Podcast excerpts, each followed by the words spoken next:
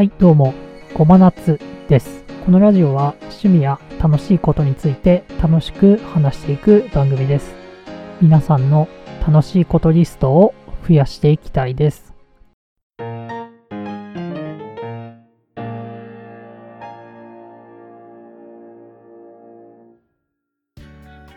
今回は自作キーボードの話をしたいと思います。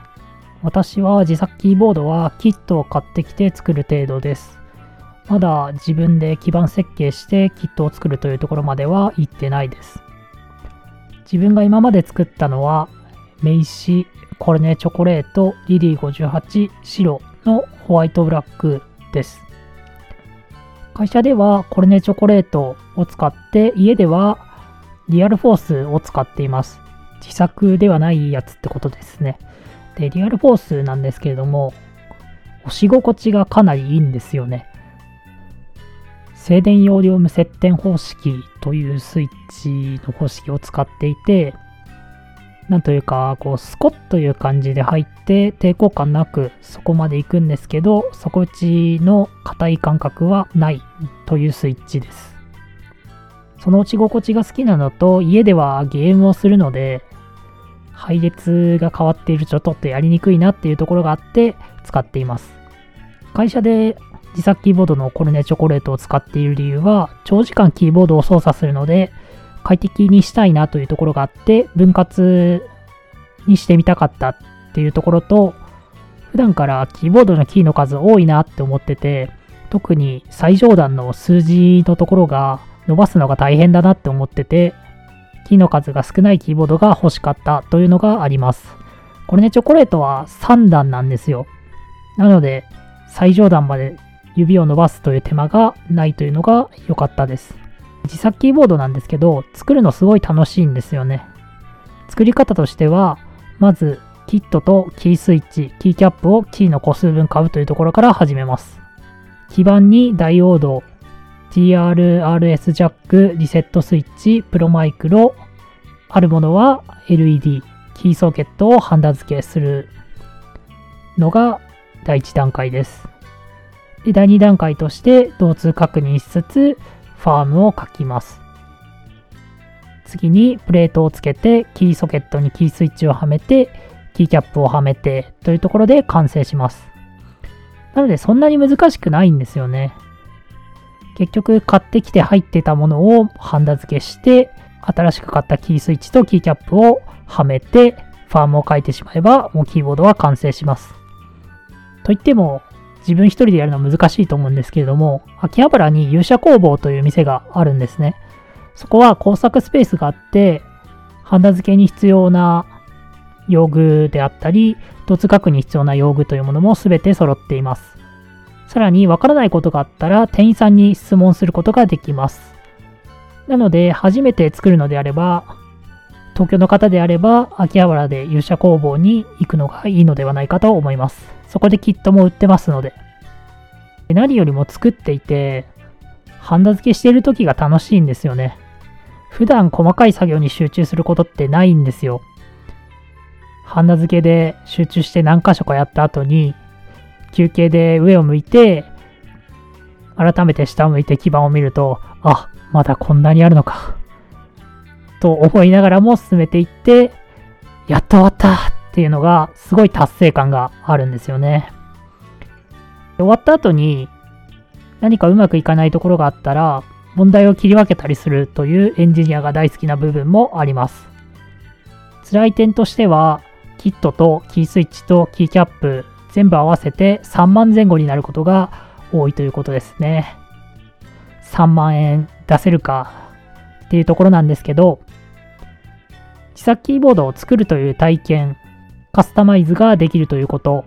自分で作るという愛着考えて、その方が良いのであれば、ぜひ自作キーボードを作ってみてほしいです。次に自作キーボードでできるカスタマイズについて話そうと思います。物理的なカスタマイズとしては、キースイッチとキーキャップ、形状を変えるということができます。最近、Dumang DK6 というキーボードが発売されたんですけれども、分離されている四角形の基板にキー一つ一つを磁石でくっつけるというものが出たんですね。これを使えば自分の好きな配置にできます。自作キーボードを買う前にどんな配置が自分が好きなのかというのを試すことができます。自作キーボードのキットによって形状が違うので、それを試すのにすごくいいものが出ました。で、実際に形状ってどういうことかっていうことなんですけど、ロースタッカードっていうのとカラムスタッカードっていうのと格子配列というのがあります。これはキーの並びのことなんですよね。一般的に流通しているのはロースタッカード、つまり斜めにキーが配置されているものですね。数字の1、9、A、Z が斜めに配置されていると思います。次に格子配列なんですけれども、その格子という名の通り、キーが縦に直線に配置されている、横にも直線に配置されているというものになります。最後にカラムスタッカードというものなんですが、格子配列ではあるんですが、手って中指が一番長いですよね。なので、中指の部分が上に上がってて、手の形のように、こう中指を中心に右左に下がっていくというような形です。やはりロースタッカードに慣れているので、こう支配列に変えると最初は違和感があるんですけど、指を斜めに動かさなくてもいいというのがとても便利です。私は今、カラムスタッカードを使っているんですけれども、ロースタッカードのキーボードに戻った時に、Y のキーを押す時にすごい手首をひねってるなっていうのに気づいたんですね。その手首のひねりによって手首を痛めることがあるなと感じました。実際に今、その格子配列に慣れてしまっているので、Y を押す時に手首ひねって痛いなって感じることがよくあります。次にスイッチの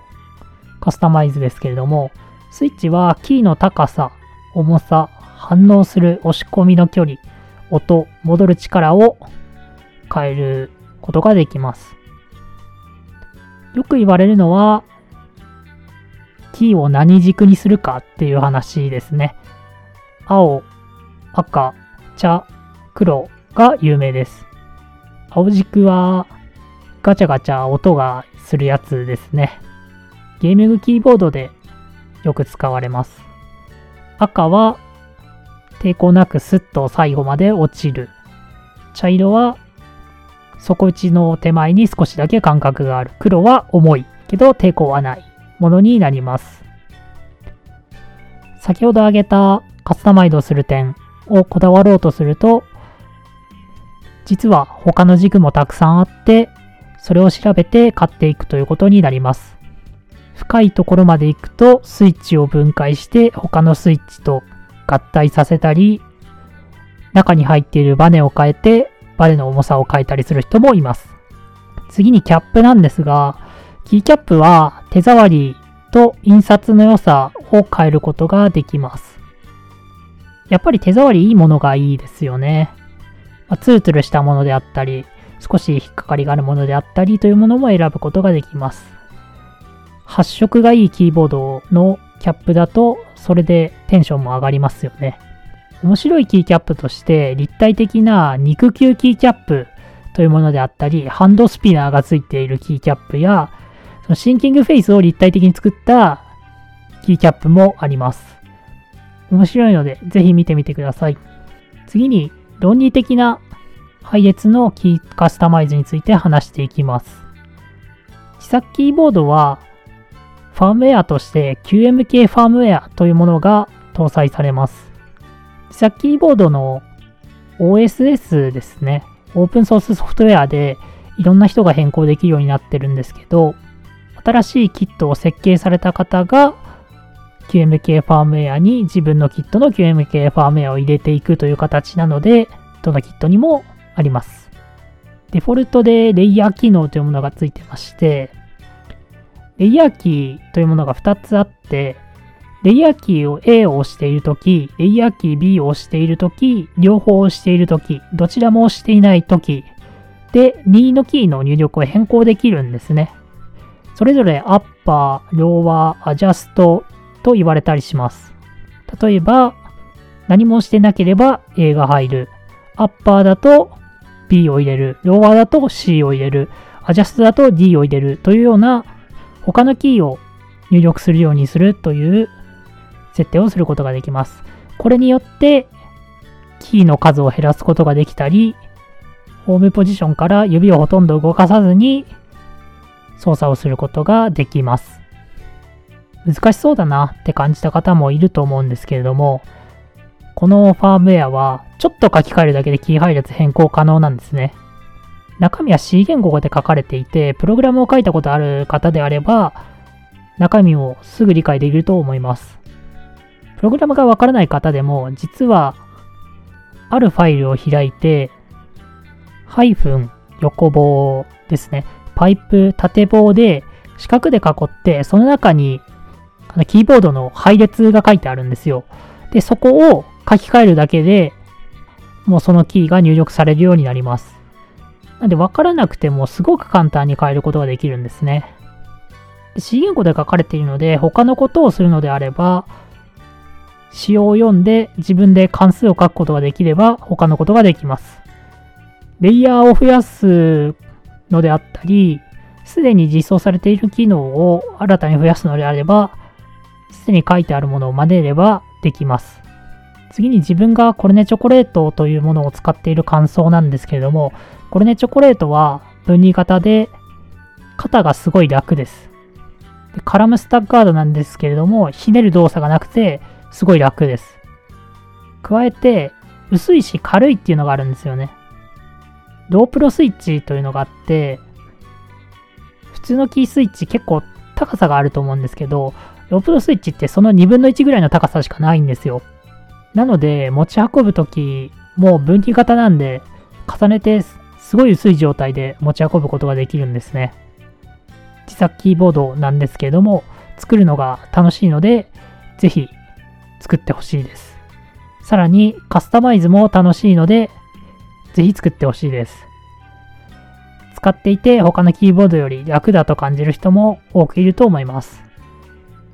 新しいキーボードが欲しいとなった時に今度は高いものが欲しいとなった時、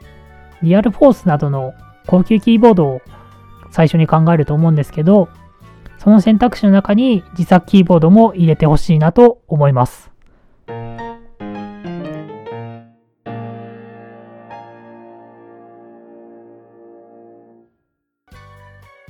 このポッドキャストに関する感想、ご意見、ツイッターでハッシュタグ雑ホビエームでつぶやいてください。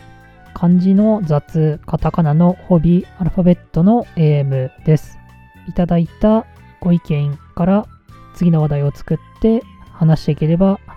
いいなと思っております。それではこの辺でありがとうございました。